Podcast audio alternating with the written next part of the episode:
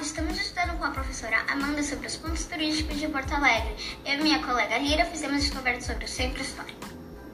O Centro Histórico de Porto Alegre é um bairro antigo e tem muitas atrações artísticas, como museus, mercado público e a usina do gasômetro, todos em prédios antigos. Muitas pessoas passam pelo Centro Histórico todos os dias. A Prefeitura de Porto Alegre também fica no Centro Histórico. O Museu de Artes Rio Grande do Sul, também conhecido por Max. O museu tem obras de arte e também recebe exposições que ficam por um certo tempo para as pessoas visitarem. É tipo um evento temporário.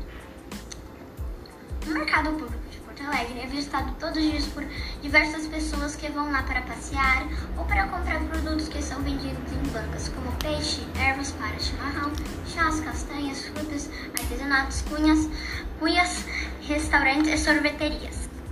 O mercado público tem 151 anos e foi criado 3 de outubro de 1869.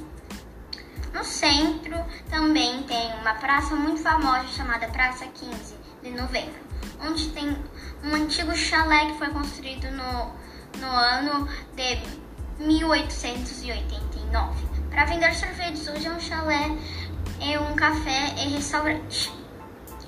Hoje em dia, muitas pessoas se encontram no final do dia no chalé com seus amigos, colegas de trabalho para tomar uma bebida, fazer um lanche e conversar.